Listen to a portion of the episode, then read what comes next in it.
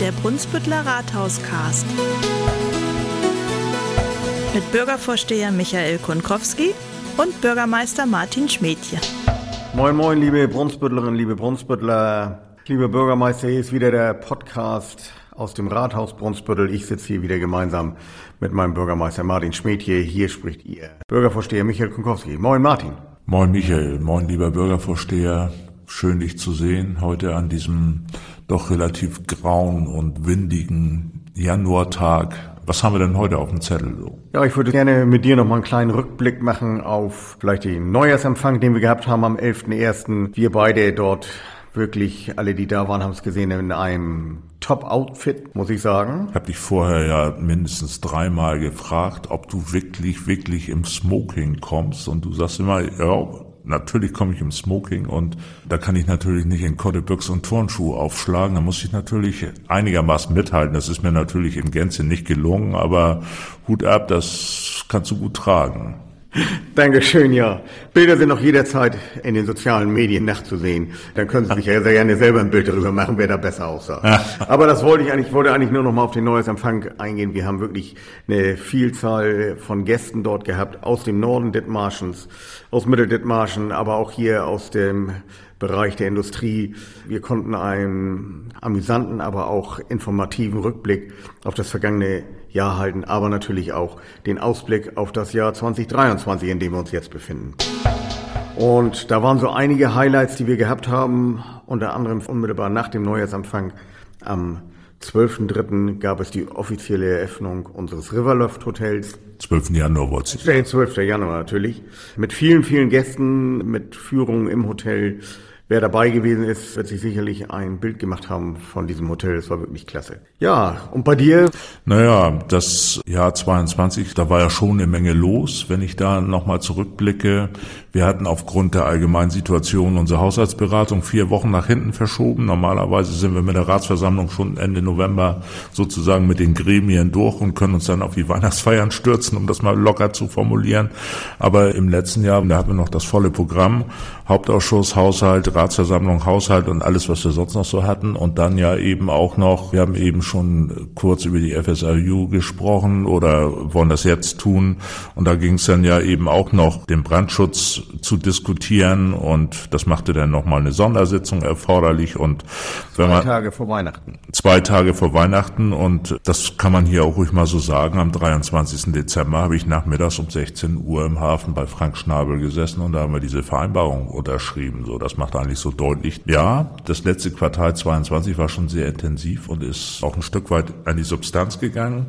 Kann man auch, denke ich mal, so hier sagen. Und im Januar geht's gleich genauso weiter von der Taktung her. Aber zwischendurch hatten wir ja ein paar Tage Zeit, zwischen Weihnachten und Neujahr die Beine hochzulegen. Insofern ist alles gut. Ja, Brandschutz war das Thema. War eine intensive Debatte, aber ich glaube für die Stadt, aber auch für die Sicherheit des Piers ist das eine vernünftige Lösung, dort neue Kräfte einzustellen, die für die Sicherheit dieses Piers sorgen. Soll ich nochmal in zwei, drei Sätzen, kann ich ja nochmal zusammenfassen, was wir da erreicht haben. Das ist eine sehr positive Nachricht auch für die Stadt, eine Win-Win-Situation für alle Beteiligten. Wir übernehmen mit unserer hauptamtlichen Wachabteilung auf der Südseite den Brandschutz mit. Der Hafen selbst errichtet oder hat schon errichtet eine Werkfeuerwehr mit vier Funktionen. Wir ergänzen mit zwei Funktionen und ja, bekommen dann eben auch eine Kostenbeteiligung aus dem Hafen, was uns wiederum hilft, auch im Prinzip den Brandschutz auf der Südseite besser vornehmen zu können. Das hört sich jetzt ein bisschen gestelzt an, aber im letzten Jahr hatten wir einen Gutachter beauftragt und der hat uns eigentlich auch ins Stammbuch geschrieben, dass wir da noch Handlungsbedarf haben und im Februar werden sich sowohl Hauptausschuss als auch Ratsversammlung mit diesem Gutachten beschäftigen und im Vorgriff darauf haben wir eben diese Vereinbarung schon getroffen und das spült uns auch ein bisschen Geld in die Kasse und das ist erstmal positiv. Und wir haben die Stellen ausgeschrieben und zeitgleich finden gerade die Auswahlgespräche statt und wir bekommen da, das hört sich gewaltig an, finde ich, da sind elf neue Stellen zu besetzen für zwei Funktionen. Zwei Funktionen, also das 24-7, 24 Stunden am Tag, 365 Tage im Jahr, zwei drei Feuerwehrleute ständig in der Wache sitzen, bedeutet, wir müssen letzten Endes elf Leute einstellen, um das sicherstellen zu können. Aber Gott sei Dank haben wir genug Bewerbungen bekommen. Das heißt, wir haben eine wirkliche Auswahl. Das freut uns sehr. Da waren wir am Anfang ein bisschen skeptisch und jetzt für den Übergang haben wir einen Dienstleister beauftragt, der den Brandschutz auch jetzt schon sicherstellt, denn die FSIU ist ja, die kommt, glaube ich, nächste Woche wieder. Ja, das dazu. Ja, in dem Zusammenhang vielleicht noch ganz kurz einen Termin genannt für die Einweihung der Feuerwache Süd. Das soll am 4. März morgens um 10 Uhr stattfinden. Da weisen wir aber sicherlich in dem einen oder anderen nächsten Podcast nochmal darauf hin, um das Thema Feuerwehr Südseite vielleicht nochmal kurz abzurunden. Ja, genau. Da wollen wir feierlich das Ganze einweihen. In Betrieb genommen haben wir sie ja schon Ende letzten Jahres, im letzten Quartal.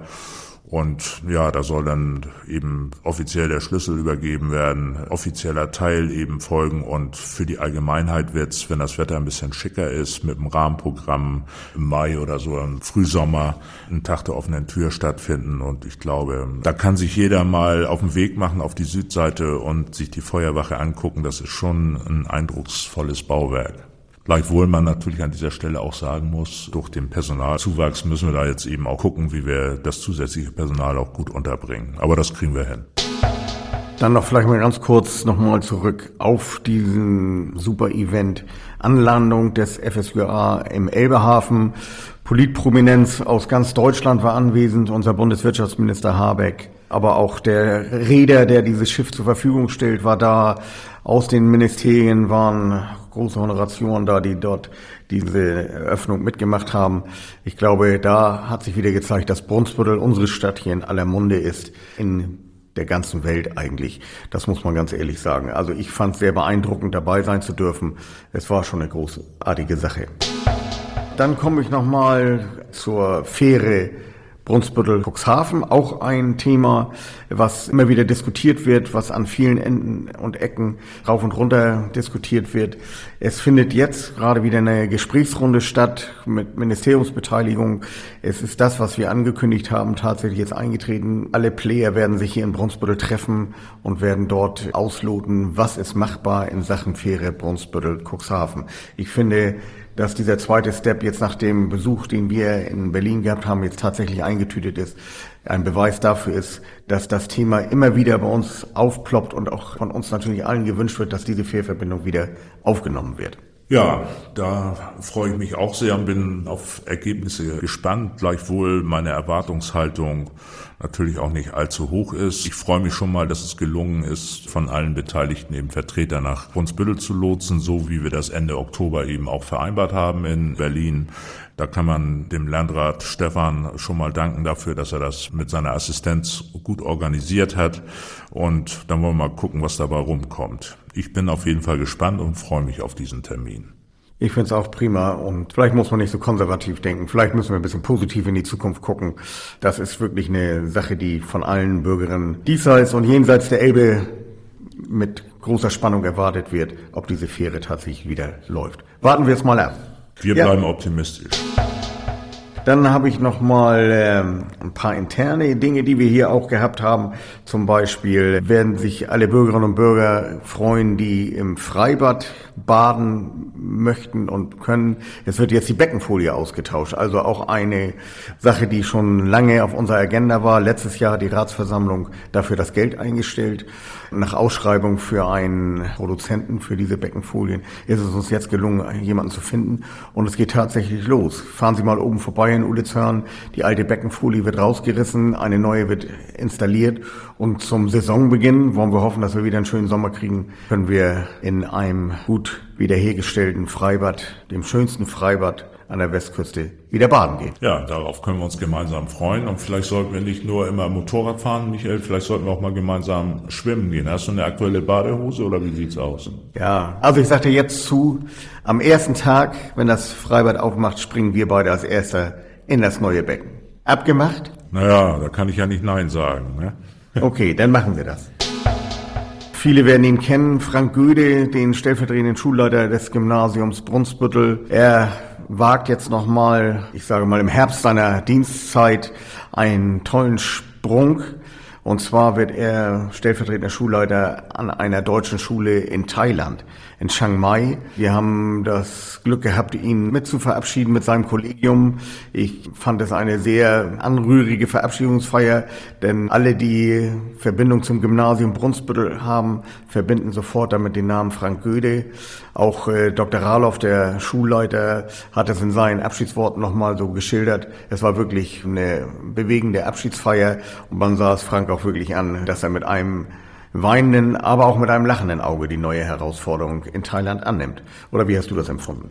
Ja, ich habe das ganz genauso empfunden. Also Frank Göde ist ja wirklich ja Mr. Gymnasium, kann man einfach sagen. Der war immer da, immer ansprechbar. Ganz egal, ob es um das Weihnachtskonzert geht. Man kommt ins Elbe Forum. Wer steht da? Frank Göde und sagt hier, dein Platz ist da und da. Soll ich dich hinbringen oder findest du alleine den Weg? Und immer ansprechbar, ob das nun positive Themen waren oder auch mal, wir hatten ja auch nicht so schöne Geschichten am Gymnasium in den letzten Jahren, muss man ja sagen, immer dabei, immer lösungsorientiert, immer positiv. Also mit meinen Worten, ja, wir haben da wirklich einen, einen tollen stellvertretenden Schulleiter verloren, aber wir haben auch einen tollen künftigen stellvertretenden Schulleiter gewonnen nämlich Herr Zabel. Äh, sag nochmal, Tobias, Tobias Zabel, ja. genau. Auch mit dem habe ich schon viele Kontakte gehabt, ist verantwortlich für den Schüleraustausch mit Bali und genau so ein toller Typ. Also wir können uns wirklich als Schulträger auch freuen, dass wir am Gymnasium personell so hervorragend unterwegs sind. Das macht wirklich Spaß, die Zusammenarbeit und ja, kann so bleiben. Ich denke auch. Und alle, die zum Beispiel das Symphonische Blasorchester an unserem Neujahrsempfang gehört haben, sehen, dass dort auch Kultur, Musik, aber auch alle anderen Dinge top gelehrt werden und wir froh sein können, so einen Standort als Gymnasium hier zu haben. Ja, mein lieber Martin, ich glaube, da haben wir schon eine ganze Menge Informationen in diesen ersten Podcast im neuen Jahr gepackt. Wir werden das weitermachen, so Sie uns dann auch hören wollen klicken Sie uns an, dann sind wir zufrieden und wissen, dass wir es richtig machen. Ich sage erstmal vielen herzlichen Dank fürs Zuhören und äh, auf ein nächstes Mal. Ihr ja. Bürgervorsteher Michael Konkowski. Lieber Michael, aber so ganz einfach kommst du ja nicht davon. Du musst ja noch zumindest noch mal zwei Sätze über euren Familienzuwachs verlieren. Ich habe gehört, ihr habt euch einen Hund zugelegt. Ja. ja. Bisschen du lächelst, ja, ich, äh, meine Frau lächelt ab und zu schon nicht mehr, aber der Hund ist jetzt 13 Wochen alt, eine Old English Bulldog. Frieda heißt sie. Vielleicht wird das unser Maskottchen jetzt demnächst hier für unseren Podcast und ich werde weiter berichten. Dann werde ich wahrscheinlich auch nicht mehr so müde um die Augen aussehen, weil ich jetzt doch öfter mal in der Nacht aufstehen muss. Durchhalten, lieber Michael. Alles klar. Also bei mir, das muss ich auch nochmal loswerden, auf mich kommen auch ungewisse Wochen im März zu. Seit dem letzten Podcast hat sich entwickelt, dass wir unsere Tochter in Japan besuchen, die da gerade studiert. Und dieser Reise sehe ich auch mit gemischten Gefühlen entgegen. Ich sollte langsam mal anfangen, mit Stäbchen essen zu üben. Sonst falle ich nachher noch vom Fleisch und das will ja keiner. In diesem Sinne, eine schöne Woche. Vielen Dank für Ihre Aufmerksamkeit. Bis demnächst. Tschüss. Tschüss. Rathauscast.